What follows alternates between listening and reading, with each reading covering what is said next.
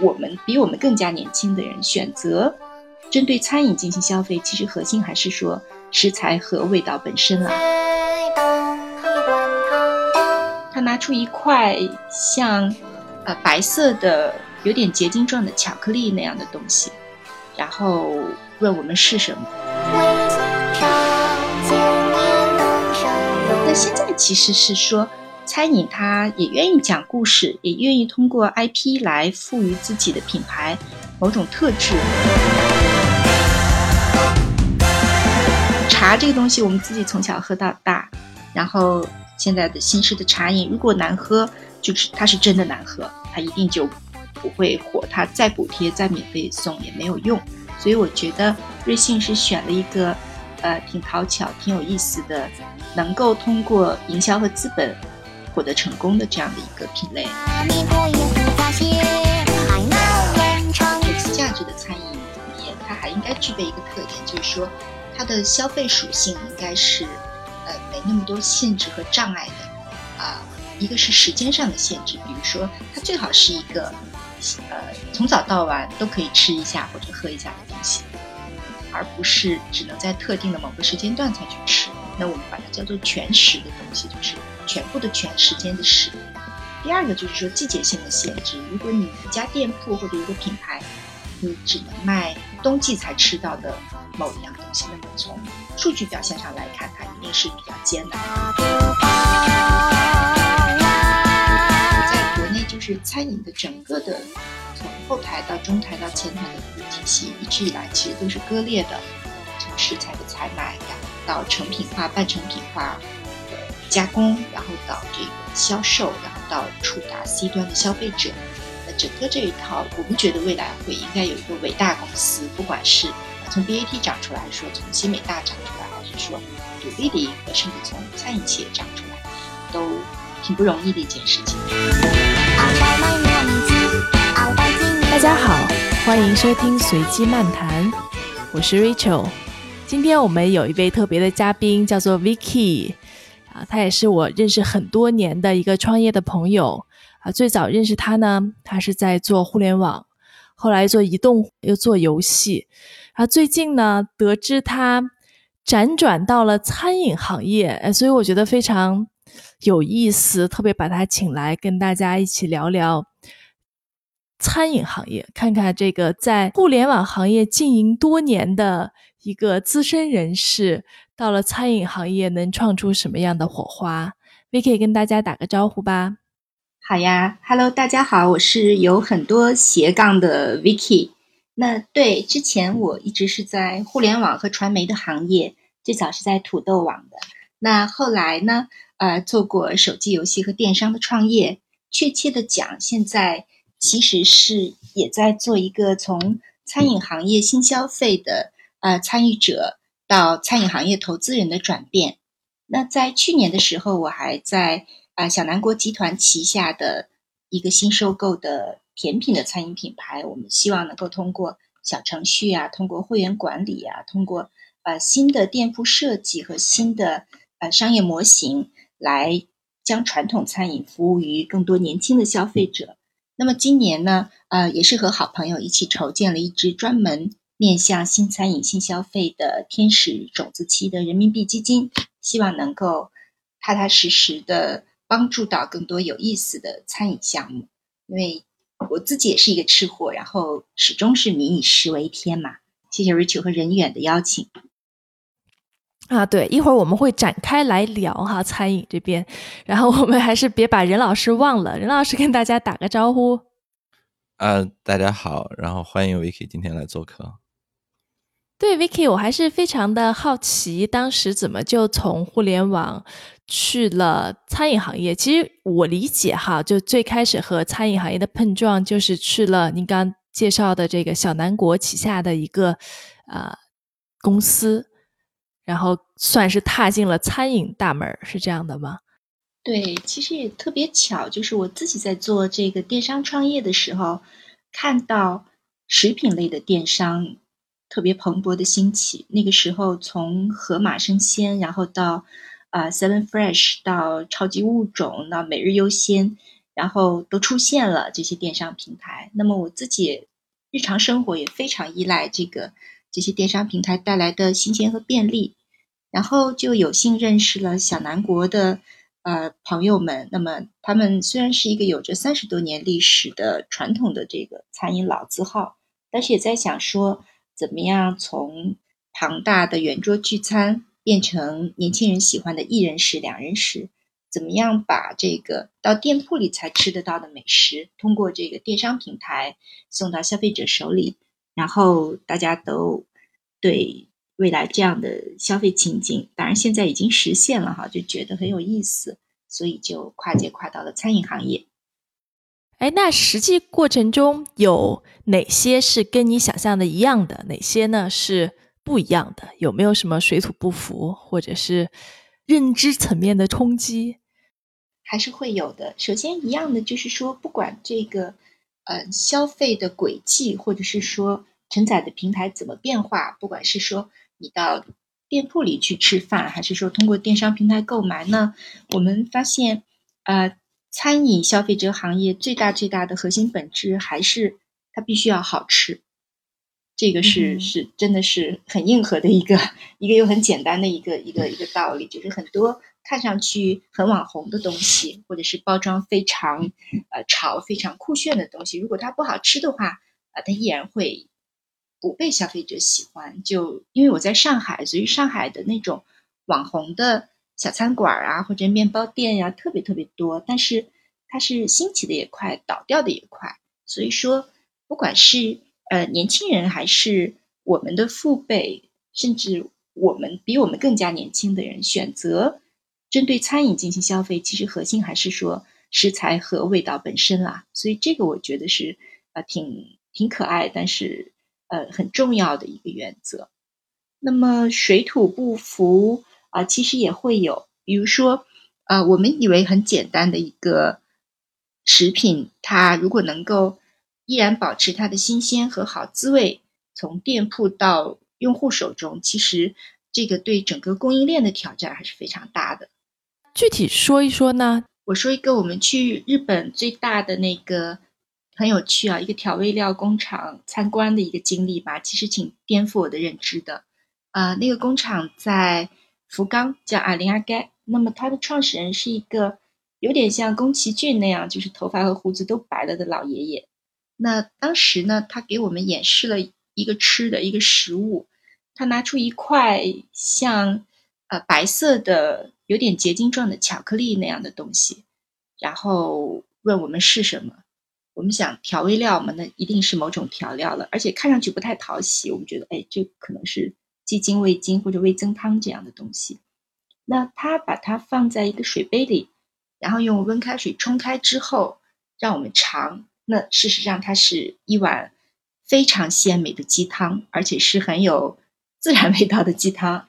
呃，所以当时我们都很惊讶，就是觉得我们以为就是日本人，他非常重视食材的自然，非常注重这个本味啊等等这些东西。但是它的食品工业其实已经发达到一个相当超前的程度。那么这样的一个东西，它其实不是像我们想象的有很多化学合成的东西，但是它便携轻巧啊，味道足够保鲜，并且。能够保存和携带，所以我是觉得我们中国这么爱吃的一个国家，那在整个餐饮行业上，其实要走的路真的还蛮长的，就非常的漫长啊。所以这是一个小小的汤料，让我觉得很神奇的地方。这样的技术我们中国还没有啊。对，就说到这一点，我觉得在美国生活过的人可能对这个感受会特别深。就是美国的食品工业真的是超级发达，但我们且不说它健康不健康，真的是在美国，你想做顿饭就不要太容易。基本上买个东西，烤箱 哎多长时间，他都给你写的很明确。我就觉得，真的在中国的时候，大家做顿饭还都是真的是挺麻烦的，包括说所有的食材都得自己去处理。呃，现在其实好一点了。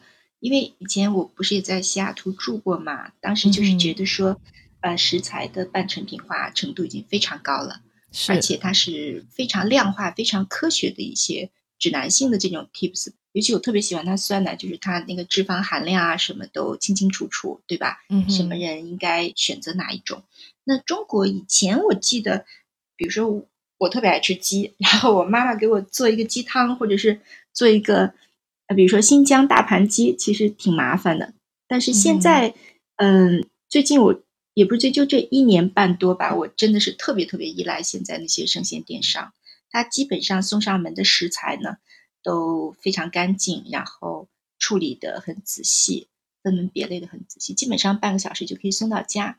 所以我是觉得，呃，再加上移动支付又那么方便，那比如说我在下班回来的路上，我就下个单，然后到家基本上什么都好了。呃，尤其像今年夏天吃小龙虾吃疯了，那因为因为他送上门来的小龙虾都是呃连味道到腌制全部做好，你可能只需要花十分钟的时间就可以吃到。所以我是觉得，嗯，中国在餐饮行业上发展虽然道路很远很长吧，但是它真的跑得非常的快。其实，在某种程度上来说，后来者还是有优势的嘛，它省去了之前迭代的很多过程和成本。没错，对，它不用踩很多坑。Vicky，你是真正算是做餐饮做了一段时间，那是什么原因和想法导致你说想出来做投资呢？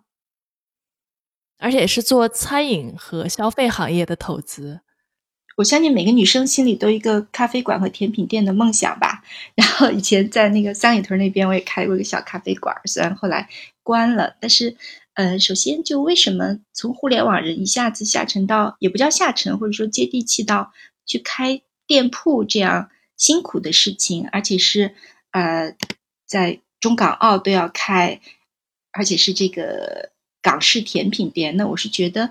嗯，整个这种店铺经验走一遍那，基本上餐饮行业呃能够有一定的 know how，虽然它比起正餐来说是轻餐，相对供应链和这个 SKU 都比较简单，但是还是会发现很多细节。那为什么会去做投资这件事情？是因为我发现呃参加很多会呀、或者论坛。呃，中国我们国家就之前的很发达的餐饮老板们，比如说呃很多连锁集团的这个老板们，那么他们其实都是呃上一辈人挺辛苦白手起家这样做起来的，然后呃也就是这两年茶饮才有了引入投资的这样的风潮和概念。那么传统的餐饮其实都是拿自己的钱在打拼，然后一家家去开店啊，然后。呃，一年年吃苦这样做下来，所以我是觉得，呃，不管经济上行还是下行，那么吃这件事情是刚需。不管餐饮它是场景的店铺化的，还是说，啊、传达到线上零售化了，那么其实资本是可以帮助到很多新的品牌来走得更好、更快一些。那我们这两年看到好多有意思的餐饮，它它是年轻人创建的，或者说是。餐饮二代创建的，那么我是觉得他们的想法都很有趣，已经和传统餐饮不一样了，并且是需要资本的帮助的，所以就正好机缘巧合，我们就开始筹备这支基金。对，你可以可以给我们举几个例子吗？就是你刚刚说的这种，你觉得还蛮有意思的想法。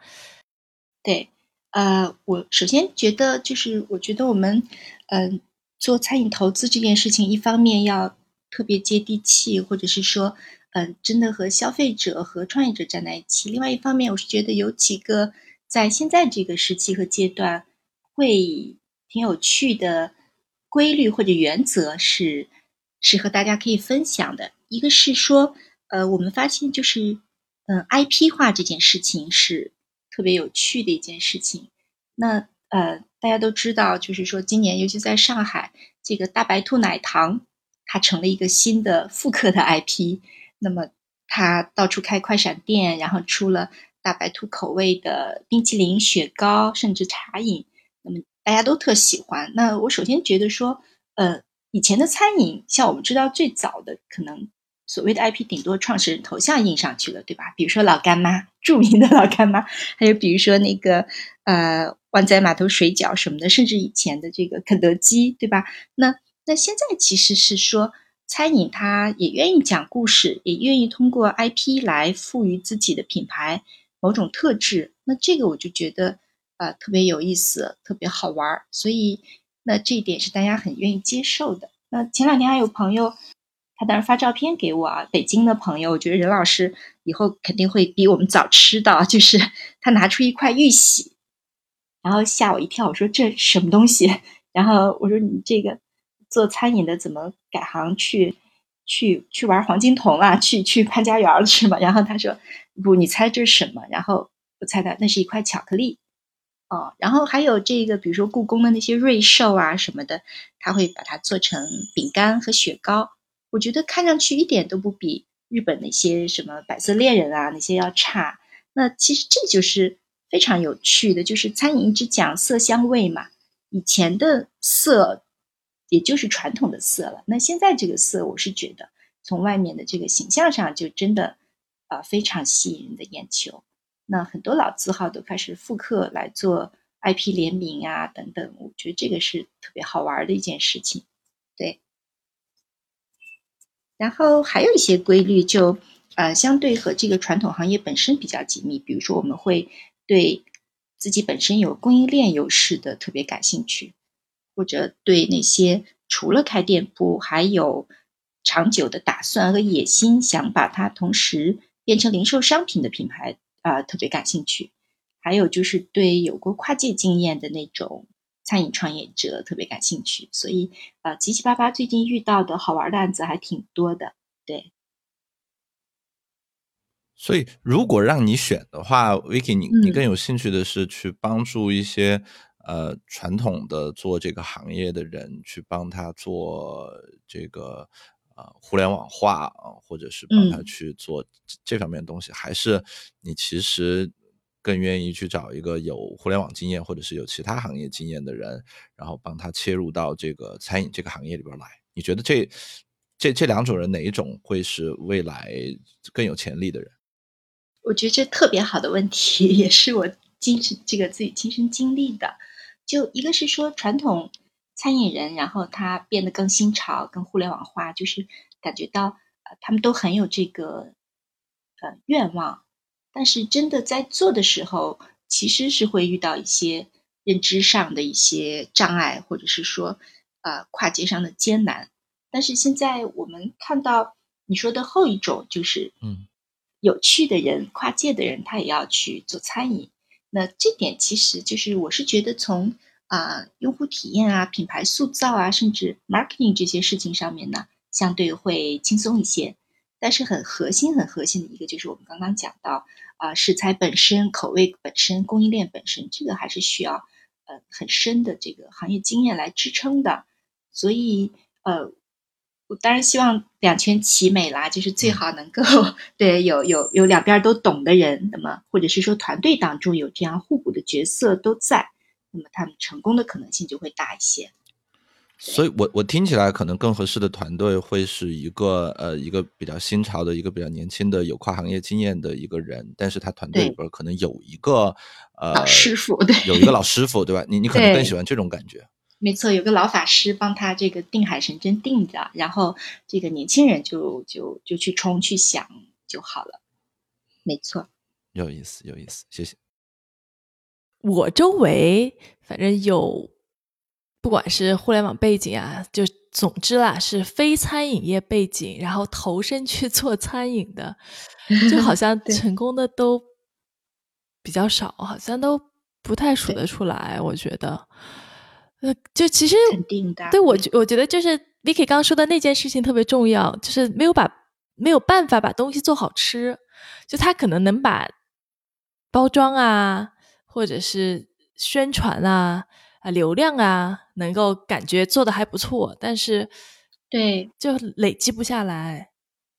对呀，这就就跟那个美人在骨不在皮嘛，就是呃你再好看，但是一口下去，哎呀这么难吃。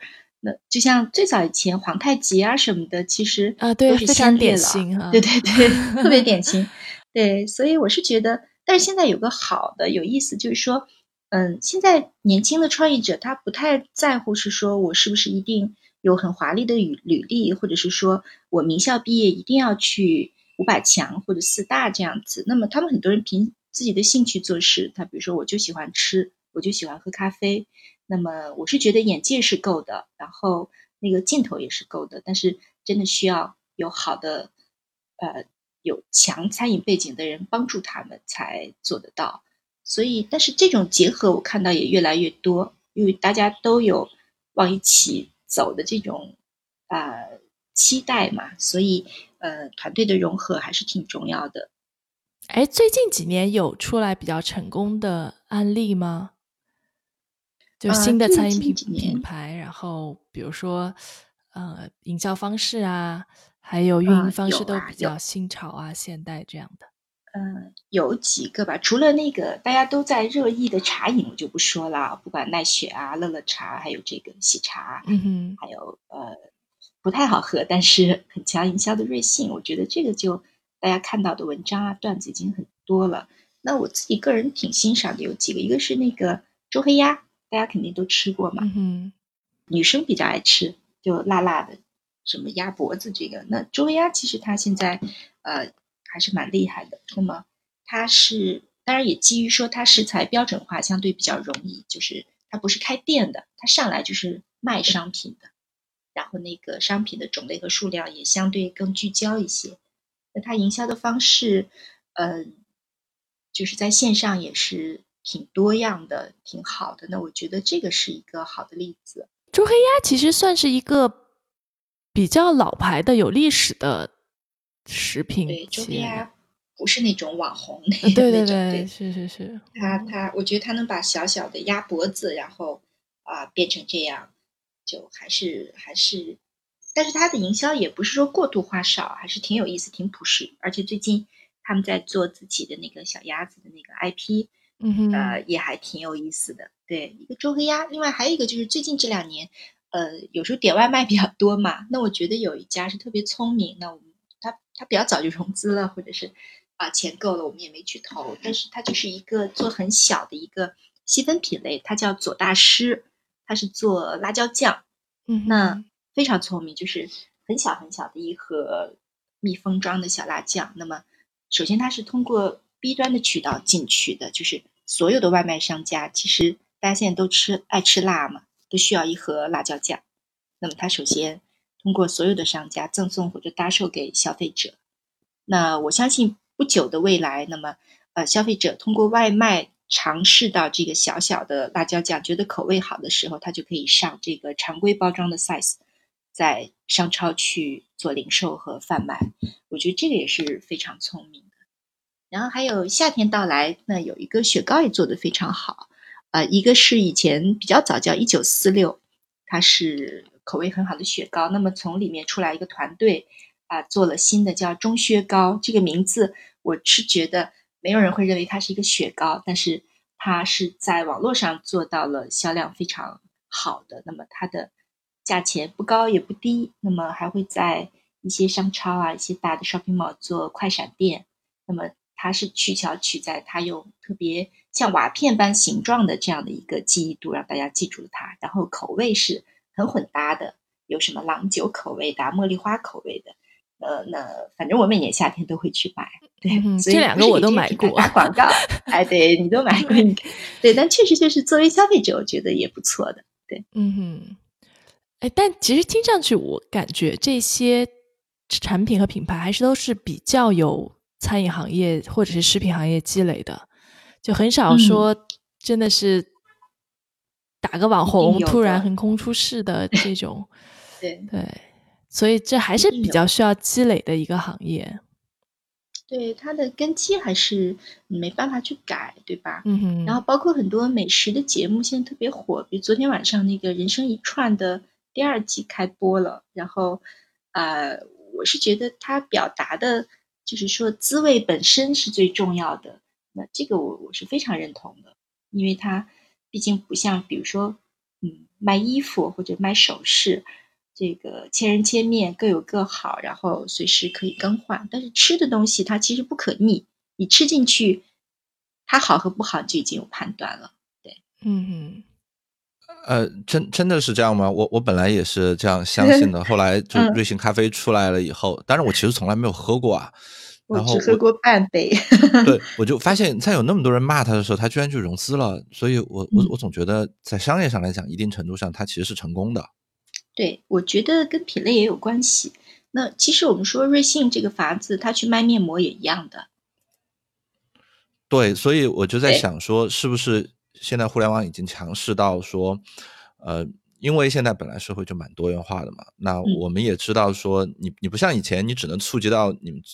你一个小店只能触及到你这一个村儿的这个人，那么你需要你们村儿有百分之八十的人说你好来买你的东西，你才能 survive。对。但是现在你可以触触及到全国的人，全国可能有百分之九十九的人都在骂你，但是有百分之一的人就死挺你，他们愿意给你买单，然后你就可以活得很开心。对我，我觉得也是特别好的一个例子。那可能要分两趴来说，一个是消费市场，一个是资本市场，对吧？那首先，瑞幸咖啡，嗯。它我我个人认为它不能，嗯，很大程度的代表餐饮业，对，它其实是一个快消品。首先这是一个，另外，呃，这个快消品对我们刚讲两趴消费市场和资本市场嘛。那么消费市场它是在我们中国火起来的，那么，呃，中国这个消费市场其实对咖啡的认知，嗯，我个人是觉得还停留在特别特别早的阶段，就真正的好咖啡是什么样子。那也真正只有很少的人知道，并且喜欢，因为我们中国人对更更多爱喝茶。那瑞幸和茶饮来比，我们就会看到，在茶饮行业绝对不会出现一个就是像瑞幸这样的产品和营销的结构就能够赢的。那大家去看茶饮行业现在好的，不管喜茶也好，奈雪也好，乐乐茶也好，他们都是真的是好喝的。就是咖啡，你说好喝和难喝，大家都可以说，这是我认为的。它它在中国人的这个心目中，其实我是觉得没有那么权威和绝对的标准的。那它更多的依靠补充和传播。它跟面膜其实挺像的，就是面膜你很难说这个到底得有什么用，对不对？这这一片比那一片到底好在哪儿？其实大家也说不出来。但是茶这个东西，我们自己从小喝到大，然后。现在的新式的茶饮，如果难喝，就是它是真的难喝，它一定就不会火。它再补贴、再免费送也没有用。所以我觉得瑞幸是选了一个呃挺讨巧、挺有意思的，能够通过营销和资本获得成功的这样的一个品类。然后资本市场的话，那大家当然看的更多的是数据化的东西，他不太会去考量说，如果把它作为一个食物来讲，它口味到底怎么样，这个。挺蛮蛮难判断的，所以我是觉得挺特殊、挺有意思的这么一个案例。嗯，那说到这个，就是其实中国人喝咖啡也有一些年了，或或者说咖啡进入中国也有些年了，就星巴克啊这些乱七八糟的品牌也也也蛮多了啊。但是瑞幸这件事情，嗯，蹦出来后，突然让让大家意识到说，其实。中国人也没有那么懂咖啡，我我同意你的说法，嗯，老外也不懂我们的茶一样的，对对对对对对。那我就在想，是说，其实是不是还有很多别的看起来我们懂的东西，也不是那么的懂，也有类似于像咖啡这样的机会，比如说，比如说像面包这类的东西。对啊，烘焙行业是我们觉得呃这两年也是遍地开花的一个。那么它的一个好处，我先说，呃，另外还补充就是我我们认为好的这个。嗯，有投资价值的餐饮行业，它还应该具备一个特点，就是说它的消费属性应该是呃没那么多限制和障碍的啊。一个是时间上的限制，比如说它最好是一个呃从早到晚都可以吃一下或者喝一下的东西，而不是只能在特定的某个时间段才去吃。那当然，那个可能也有一些小众的或者个别的案例是成功的。那我们把它叫做全食的东西，就是全部的全时间的食。嗯，那那第二个就是说季节性的限制。如果你一家店铺或者一个品牌，你只能卖冬季才吃到的某一样东西，那么从数据表现上来看，它一定是比较艰难的。对，所以大闸蟹和小龙虾对就 对就就就拜拜了。然后听起来，你第一这个条件是。说说起来，可能是不是其实就不是那么喜欢做传统的正餐？对，而且我是觉得现在正餐的边界比较模糊了，大家好像对正餐越来越模糊。对，特别是外卖呀这种东西，没错，就包括我们看到很多餐馆，那他都在改自己的那个，尤其是老的餐馆，他都很无奈的再去改自己的那个呃桌子椅子的格局。他以前都是有很多什么包厢啊，带带转盘的那种大圆桌啊，那现在都改成卡座，改成这个方形的桌子，为什么呢？就是就餐场景也发生变化了。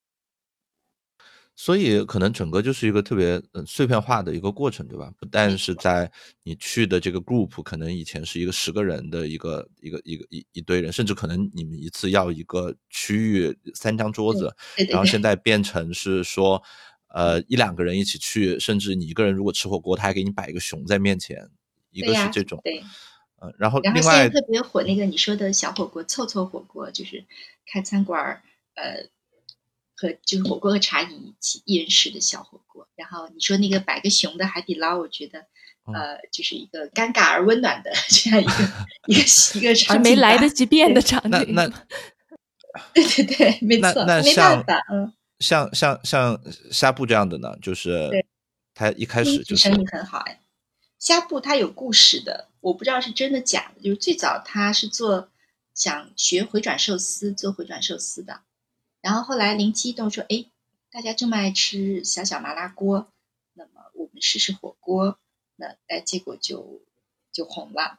我觉得虾布一直很聪明。对我特别好奇啊，就是做餐饮行业投资人是不是就天天在外面吃吃吃啊？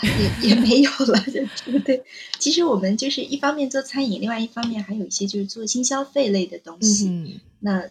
有的东西，比如说新的品牌呀、潮牌呀，或者是呃，但也都偏食品的吗？还是都有？对对对，会跟食品有一些沾边。但是如果有很有意思的这个，比如说服饰类的，或者是呃，甚至包括餐饮系统这样子，那那我们也觉得很有意思。像最近一个案子就是叫 Flipos，那么它是基本上帮助所有的独立咖啡馆。做了非常好的这个基于小程序点单和 Pad POS 的这样的一套系统。那那我是觉得像类似这样的项目，我们特别愿意看。就是它一方面它是随着这个时代在在走、在成长的、在进化的；另外一方面它又很接地气，它就很很真实的能够服务到这个品牌，还有服务到消费者，就很好玩。嗯嗯，哎，这个其实我。比较好理解哈，就我觉得这个类似于 SaaS 的这种模式，其实你投资的还是一个呃科技企业，然后它可能呃也比较容易规模化。那作为一个投资人，如果真的是投餐饮，就先不说说投类似小南国这种传统餐饮了哈，就即使说是喜茶这样的生意，嗯，投资的逻辑是什么呀？因为我们理解，就像这种餐饮啊什么，它是一个现金流的生意。那在资本市场上的它的退出路线是你们是怎么考虑的呀？其实这样子啊，一个就是呃，它是现金流生意不假，但是更多的可能有几点我们去看。一个就是还是希望它能够做到一定规模。嗯那不管是通过连锁的途径，或者是品牌并购的方式。或者是呃跨界的方式，那就是成长性本身是要看的。另外一个，嗯，其实到现在为止，我们觉得中国没有出现特别核心的这种供应链服务的公司也好，或者是企业也好。那我们觉得餐饮供应链本身相关性的，呃，也是值得看。像前两天我看一个项目，它它是做煎饼的，但是我是觉得如果它的供应链梳理到足够好。那么它有可能成为中国的麦当劳这样子，那那就是它集中做几种最主要的食材或者是酱料，然后把它大规模的去复制。所以说，餐饮标准化这件事情也是我们很看重的。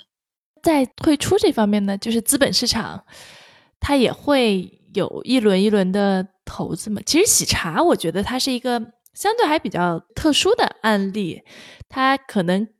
自己形成了一个小的风口，很多的这个投资机构都会进去。那你前期、早期天使投资的，你可能很有可能在后面就有部分的退出。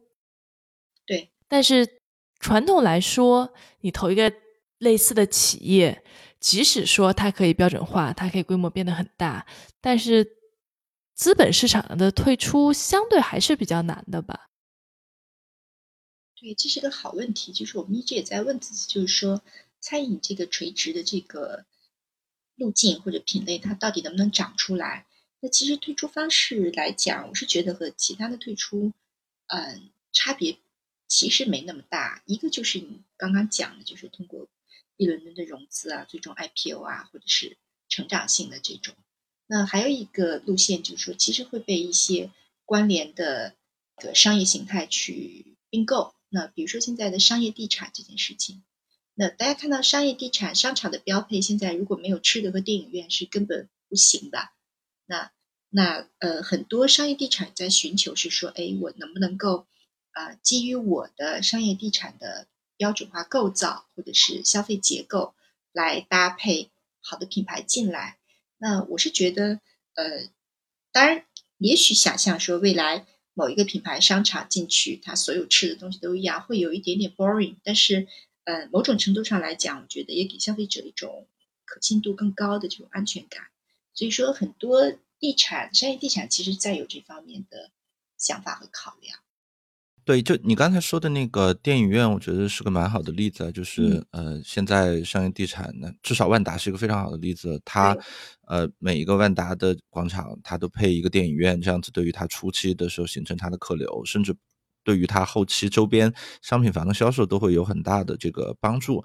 呃，那现在在这个。超商方面也是有一些这个配合的，包括像华润啊这些，他们也会在中间去搭配他自己一个超商。呃，你说的这个餐饮，呃，我我跟你有类似的感觉，就是呃标准化一方面是蛮好的，但另外一方面就是如果你去每一个万达里边，它固定都是呃小南国或者是几家别的，可能会会对它有一点点的这个限制。所以我的想象中，他们是不是更多的会以参股或者战略投资的方式进去，而不会是以完全。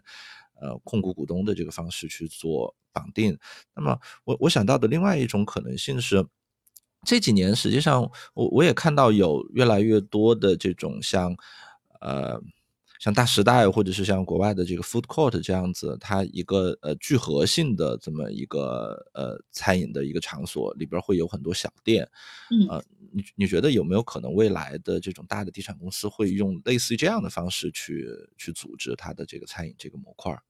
我觉得特别有可能。那现在还有一个挺有意思的一个我们在餐饮行业看到的一个现象，就是类似共享厨房这样的出现。那共享厨房是什么呢？就是他找一些这个地产的呃资源，比如说能够呃能够煮饭啊或者什么。那么它最早是为外卖服务的，就是很多商家呢，他就在那些呃这些资源点位里面去烹制食物，然后通过外卖平台送外卖。那现在他开始有一个，我觉得是啊不太一样的地方，就是他们也开始做一些类似大时代的这种带有堂食性质的餐饮品牌集合。所以我是觉得餐饮行业，然后和线下还有线上的这个消费场景，就是融合的速度越来越快了。所以我是觉得将来这些行业的结合，不管是大时代还有 food court，还是可能啊更多的。美食城啊，或者什么美食新天地啊，这样的会越来越多。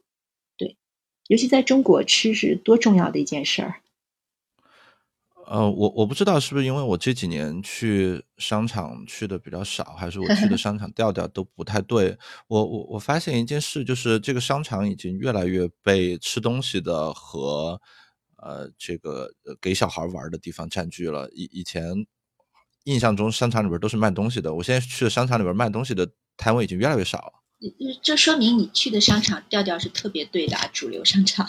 对，因为嗯，从这个人们的复购啊，还有这个消费刚需属性上来讲，包括我们自己投，如果我们能够发第二、第三支基金，那可能第一支基金是吃吃吃，那第二支可能就是娃娃娃，就是小朋友的那个娃，那第三支可能就会是美美美。那我们是觉得。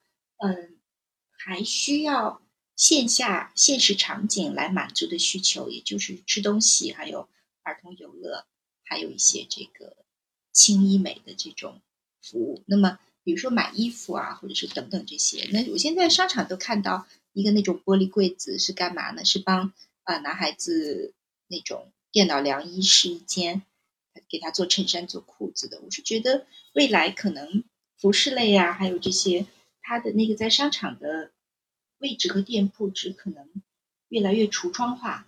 那更多消费这个销售闭环可能会在线上完成，因为会很方便。比如说。他会给你送到家，或者是怎么样？所以，嗯，消费场景的变化是很自然的一件事情。对我跟你有同感。哎，那你觉得就是呃，对于这个这个食品或者是餐饮行业本身来讲，就一方面我们也看到是说，呃，外卖的比例还是在一直往上走。那另外一方面也看到是说，商场里边呃餐饮所占的楼层也越来越多。对，呃，就这这这两种这个 trend 的下边，你你觉得整体上来讲，餐饮在？线上和线下的比例会是怎么走？还有可能有第三种的这个模式是刚才你前面提到的是这种半成品的派送。那你觉得就这三块未来会是一个怎么样的切分？呃，其实现在就以前，比如说我在河马里面有朋友，他们会聊，就是刚开始的时候，那包括很多餐馆，那么基本上是百分之八十是堂食。那差不多到了去年的时候，如果一个餐厅你没有百分之四十的外卖支撑，这个餐厅。就很容易活不下去了，对，它是会亏的，因为店铺的成本也很高，对，然后然后到了今年，基本上要慢慢的就是反过来会变成线上的逐渐会占大头，那很多它也跟品类不一样，比如说啊一些适合做外卖的这样的一些品类，那么它基本上五五啊，甚至是四六这样子，六是外卖哈，是线上的，对，所以我觉得嗯，现在大家希望是说很便利，然后。很快捷啊，除非是说聚会的性质，或者是某些特定的这种情感需要，你可能要花大量的时间在店铺里面去就餐。那可能越来越多是喜欢是说，哎，我很轻松，手机点点就送上门了。那还有那种半成品的东西，非常适合现在的小家庭或者是单身。那就像王人讲说，哎，我有在美国做一顿饭，好变得好轻松，好容易。那中国慢慢的也会这个样子。那那我是觉得。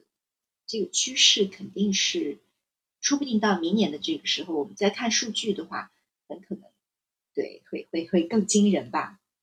然后像一八年整个餐饮消费市场是五万亿的规模嘛，那么那么当中外卖的占比啊这些，我觉得我们可以去看一些，可以查一些报告数字来看。那我相信到了二零二零年，我们再来看这个整个餐饮消费市场的这个 size，它的消费规模以及当中。各种消费场景和行为的占比会和过往也会非常大的不一样。其实变化就是机会嘛。那像咱们这种投吃吃吃的这种基金，现在市场上多吗？嗯，还没有专门的，我们没有看到就是特别专门的某一只基金来做这件事情。对，所以我们挺想试试看，说我们能不能成为这个呃更多的注意力和重心。放在吃吃吃这件事儿上，然后基金和企业一起都能长起来的，想试试这件事情。在录制之前，我和任老师也在交流，我们俩对这个吃没什么研究，比较差，爱吃吧，是属于比较需求比较简单的吧，反正至少我是这样的。嗯。我很长一段时间我都吃素嘛，都你就都都吃素了，所以就感觉好像也没有什么特别大的欲望。但是，是不是会有这样的一个机会？因为我在欧美这边看的话，素食其实是非常流行的一种饮食习惯啊，特别是你去任何一个餐厅，它基本上都会提供素食者的选择，而且是不同层次的啊，有全素的，有有比如说加蛋的，它都会。还给你分得挺清楚的，国内好像这方面还是我至少没有看到一个很明显的趋势。其实我个人是认为，我觉得素食会是一个非常大的市场。那呃，国外的确是啊。那么中国可能大家对素食的认知以前就停留在，比如说上海龙华寺的一碗素面，对吧？对，然后豆腐干儿什么对，就中国的素食，大家感觉都是假肉啊，就是那种就豆腐干儿，然后烧的很油，然后弄的就是跟肉一样那种。对，但其实我是觉得，因为现在人们注重健康嘛，然后呃，像之前有过一些，他其实没把自己归在素食，但是我觉得好好做，未来都是有希望。但后来不太好，比如说之前那个摇滚沙拉啊什么的，那那其实现在挺多的，但是。没有形成系统的规模，比如说大家现在，嗯，可能就健身的人呐，或者是，嗯，喜欢吃素的人，他可能更多的是类似沙拉呀，或者是，呃，轻食啊、果汁啊这样的这样的食物。那么，呃，真正上就是，呃，无比丰盛的一个，或者像你刚讲满足不同需求的这种素食，其实还没有。那，呃，我个人是觉得是有机会的。而且机会应该不小，因为素食可以很好吃。而且吃素是一件非常麻烦的事情，就是因为它很多东西很缺嘛，你就得补充很多，用很多代替方案，比如说各种的谷物啊，对吧？你不能只吃白米白面，那么相对的就会有很多糙米啊啊，包括。很多种子类的，比如说什么奇亚籽啊、啊火麻仁儿啊，对啊，就是奇亚籽，对，就会出来很多这种这种东西。在美国这边，很多超市都会有一块儿，就专门卖这种，它叫 super food 超级食物啊，其实就是用来服务素食者的营养替代方案的。其实我觉得这块可能也是一个比较大的市场。之前就是呃。有一个叫 Beyond Meat，我不知道你们知不知道，就是它在纳斯达克 IPO 之后第一天就涨了百分之一百六十多。是那家和呃汉堡王合作推素食汉堡的那一家吗？应该应该是对。然后你看像微软啊，还有像那个像比尔盖茨啊，还有还有那个小李子啊，那个影星。还有那个 Twitter 的创始人是是是是是，在美国有有这么几家做人造肉的公司，其实都还挺火的。包括雀巢这两天也一直在讲，在讲就是雀巢是多么巨大的一个公司，对吧？然后他们也在讲说植物性肉类的这个替代品，就是他们也在开发这个东西。所以我是觉得素食市场的空间挺大的。然后还有一个市场空间，我觉得也很大，就是调味料市场。对，所以不一定非是说，哎，我们要大鱼大肉啊，或者正餐啊，或者呃，这个完全就是冰激凌、奶制品、茶饮。就是我是觉得食物品类可以去做细分的。嗯哼，其实还有一类，我们刚才有提到过啊，就是呃，所谓茶、咖啡，包括酒精饮料，就这种所谓成瘾性嗯食品。嗯，在这一块你们是怎么分析和判断的？这一块我们是觉得它可能最终还是会向两个方向走，一个是就是巨头啦，就是已经占据绝大市场份额的巨头，那不管茶呀还是咖啡啊这些，已经有这个是国际型的巨头存在了。另外一方面，我是觉得，嗯，独立咖啡馆或者是。有意思的这个缝隙中长出来的小品牌，也是可以收割到一定圈层和数量的人群的。对。但是这些独立小品牌跟你们基金是不是就不太好去做任何的配合？还是说你们会试着去参与一些那种类似于做 SaaS 啊，或者是做服务的，呃，通过这样的方式去，嗯，去去帮助到他们？对，一方面就是通过这种。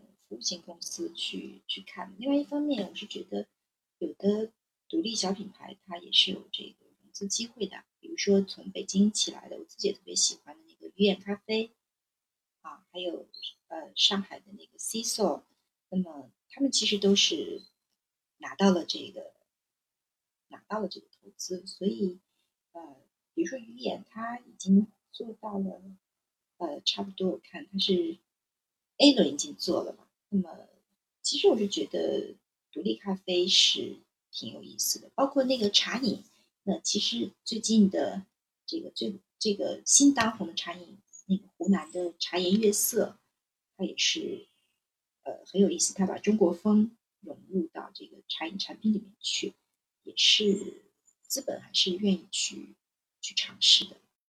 哎，像茶饮的话，全球有特别主导的品牌吗？那个立顿红茶，它算是主导品牌了。对，立顿还有那个比较大众消费嘛，还有它它那些都是代泡茶，就是包括像斯里兰卡红茶，但他们都是代泡茶。但是像这些其实是有茶饮铺和咖啡店存在的，他们将来也可以出这种我们叫标品，就是比如说啊茶包或者是咖啡。最近还有一个。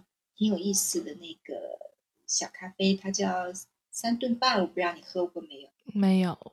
嗯，他最早是做手冲壶，然后他现在出了一些这个很好玩的这个小罐咖啡，所以我是觉得挺好玩的，就是都很有意思。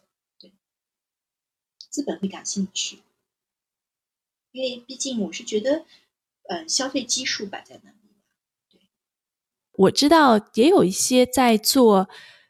呃，比如说白酒啊，比如说啤酒，都是用新的思路在做，像比如江小白啊这种的。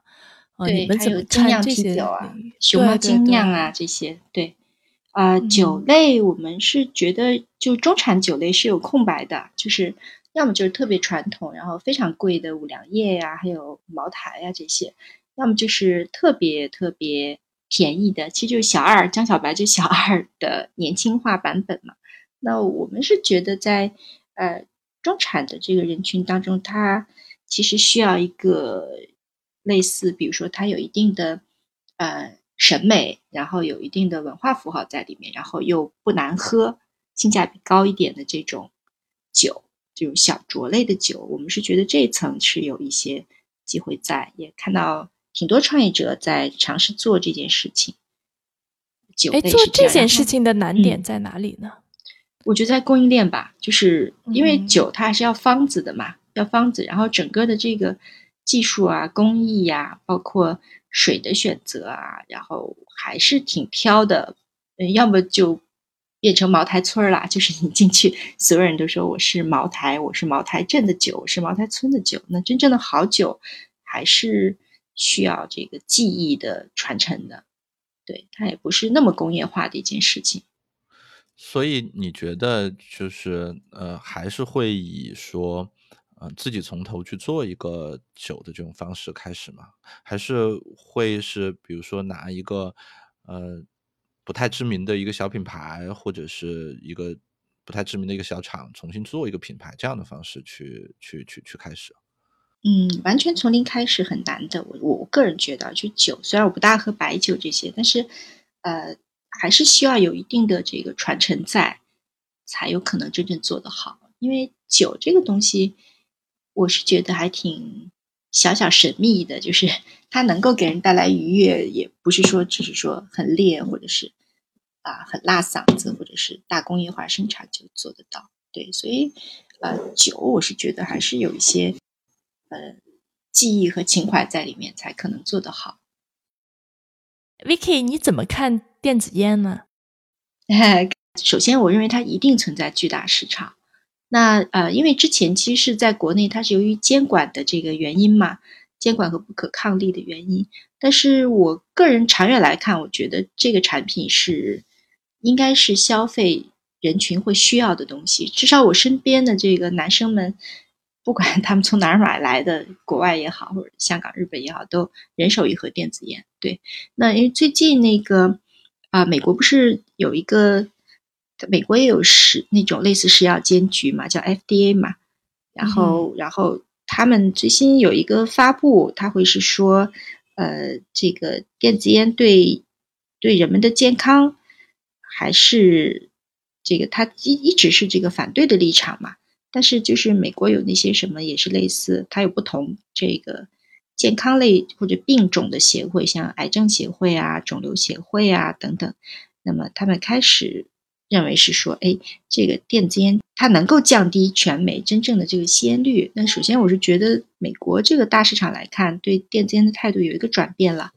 然后，国内它相关政策其实它有，比如说烟草局啊、啊食安局啊、药监局啊。嗯，如果有一天他们能够达成一致的这个意见的话，就是监管明晰化，那我是觉得是有巨大的这个市场空间的。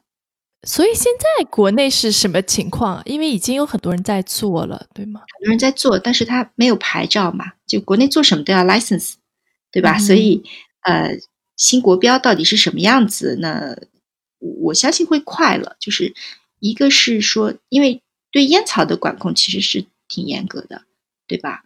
然后呃，民营资本到底能不能进？这个我们想听到那个靴子落地的声音。第二个就是什么样的企业才能够？发牌发这张 license 来做去去做销售，就是生产和销售的监管明晰化的话，那么呃，我我觉得会那种小的小作坊什么的肯定就被洗掉了。那么真正入局的会是什么样的资本结构或者是什么样？我们是比较持这个观望的态度的。但是我是觉得这个品类市场它一定在那里的，并且很大。嗯哼，我们刚刚聊到的很多。嗯，就包括整个行业的变化趋势啊，其实都是跟人们的生活方式的改变是有关系的，对吧？对，就包括说我们从大聚餐，然后变成了小家庭吃饭，或者是这种呃一两个人的吃饭，然后外卖会变得越来越多啊，包括对健康食品的一个呃追求。还还有其他的吗？就是我们有没有落下些什么东西？呃，我其实觉得还有一块市场空白是需要人去做的，就是儿童食品。嗯哼，因为对，因为可能你们在嗯国外生活，可能会看到，其实儿童食品还是挺讲究的，或者说已经形成产业的。比如说，是是，对蔬菜。哎，我我记得。我在北京的时候买的很多的儿童食品也都是国外的，对，国内真正做得好的好像还没有。对，那当然我们可以说连奶粉都还没有做好，对吧？但是我是觉得，呃，儿童食品和奶粉还是不一样。对，这是一块。另外一块，我们最近也在看的，我觉得会有很大成长空间，就是中高端的饮用水。嗯哼，啊，水就是。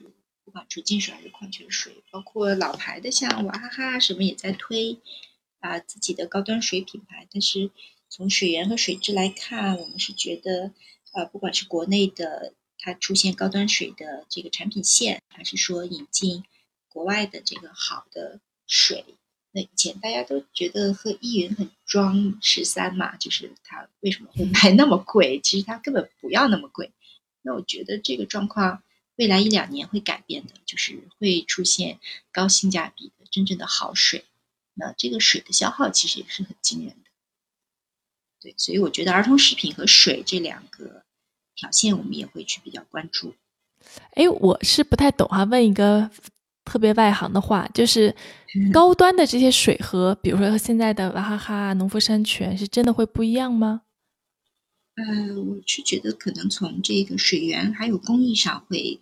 呃，不太一样，它这个水源的选择，还有呃萃取啊，还有这个灌装啊，会不太一样。像呃有一个，比如说你看国外的小孩子，他牙齿都挺好的，其实跟他们喝的水是有关系的，就水里含的这个什么氟啊，还有这些矿物质的含量，还是有讲究的。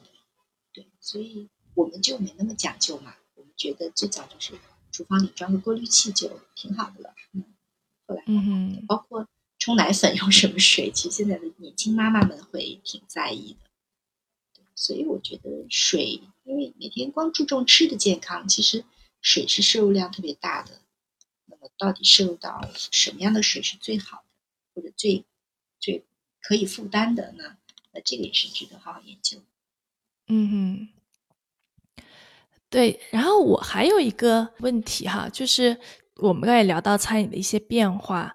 啊，很多的产业的变化其实是跟科技的发展是相关的，就包括说为什么餐饮突然可以变得受资本的追逐，其实跟它的线上支付有很大的关系，对吧？就是它很多东西变得呃可以量化了，就大家就真的知道说这个餐饮企业到底赚多少钱了，包括啊外卖呀这些东西跟移移动互联网是有关系的。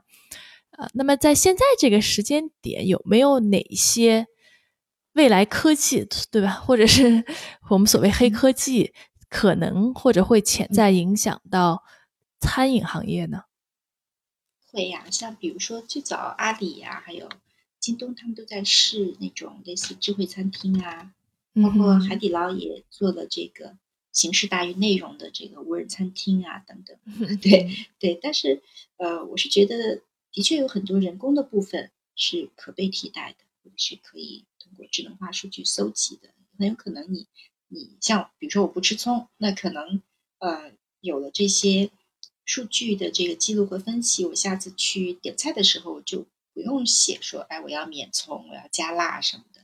那那有些餐馆很多部分，最早在北京其实好久以前就有那个，呃，当然也是噱头，就是火锅店里面那个削刀削面的是个小机器人儿，对吧？那我是觉得类似的这种智慧餐厅，或者是有意思的知道消费者喜好的这种。餐饮服务会慢慢的会越来越多的，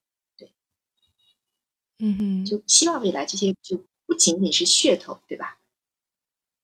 我想到一个信息是这样子，就是，呃，国内的这个餐厅用的这个 SaaS 系统啊，就是，嗯，以前其实都是一些小的这个软件公司他们自己在做。哦，我听到一个坊间的一个故事，就是，呃，其实这前几年呢，美团和阿里打过一轮。啊，就两边各自做了一个这个点菜的这么一套东西，去往这个呃餐厅里边推，而且最后的结果，不管哪家进去了，就现现现现在实际上。据说，呃，这个行业里边这些大玩家的渗透率其实非常非常高。那么，呃，如果他们已经去做了这个渗透，再把线上线下的这些用户的这个东西打通，呃，似乎这就变成一个呃还挺呃挺容易做到的一个事情。就是以前你每次点外卖的时候，他会记下来你经常点的那些地址啊这类的信息。那以后可能你在餐厅里边说像免葱免辣这类的事情，他也会呃越来越多的帮你记下来。呃，但我觉得这个从行业角度，就从这个食品和餐饮行业角度来讲，其实啊还是不太容易。比如说外卖的这个，我们呃我们的一个 LP 就是最大的，现在国内最大的这个外卖线上代运营公司，叫石亨的啊，它有点像那个宝尊，但是它做的是外卖的这个代运营，它可以有一些大数据在。那么像之前呃美团也好，阿里也好，他们有推过类似口碑呀。有这个雅座啊，这样的这个服务系统性的这种类 SaaS 的这样的数据服务，那还有这个，嗯，还有这个这个呃，大家都七七八八有过这种啊，类似比如说美味不用等，它通过这个等座来切餐厅这样子。那其实我是觉得，呃，真正意义上的大 SaaS 如果能够牛到是说从供应链端就开始。从供应链的这个食材的这个进销存，然后到 ERP 的这个整合，到 CRM 的整合，其实是啊蛮难的一件事情。因为啊，在国内就是餐饮的整个的从后台到中台到前台的服务体系，一直以来其实都是割裂的。对，从食材的采买，然后到到成品化、半成品化。加工，然后到这个销售，然后到触达 C 端的消费者，那整个这一套其实，嗯，我们觉得未来会应该有一个伟大公司，不管是从阿阿里系长出来，从 BAT 长出来，还是说从新美大长出来，还是说独立的一个，甚至从餐饮企业长出来，都还是挺挺不容易的一件事情。当然，一旦能够长出来这样一个伟大公司的话，那我觉得。是会对这个餐饮和食品行业从效率到这个，呃，到效能上来讲都是革命式的，那是很不得了的。你想想，如果能够能够了解全中国人的这个吃这件事情，那会是多么巨大的一个市场。我们很希望、很期待能够有这样的伟大公司出现，但目前还没看到。对，OK，哎，美团是有有野心要做这件事情，对吗？我觉得美团就是他什么都想做，然后什么都反正我做个第二也够大了，就这种感觉。对，呃，如果他们能做，当然就我们不不管谁做吧，就如果有有一家出现的都不得了。是是，从现在来看的话，其实它是离得最近的，是不是？对，它离得近，但是供应链端到现在为止没有看到哪一个这个互联网公司是离得近的。好啊，我觉得也挺有意思的。就我没有想到说餐饮行业还有这么多啊细分的领域，还有这么多小的趋势，然后凑成的大的趋势。我觉得还是至少对我来说收获非常多。嗯，谢谢。是是是，学了非常多的东西。今天这个太 对我也是入行才知道这么多好玩的事儿。对，想象的不一样，和自己以前。我们今天就先这样，非常非常感谢 Vicky 做客我们的节目，跟大家分享了很多非常有意思的信息和见解。谢谢 Vicky，谢谢 Vicky。好，谢谢，有机会一起吃吃吃啊！感谢大家收听本期的随机漫谈，我们下回见，再见。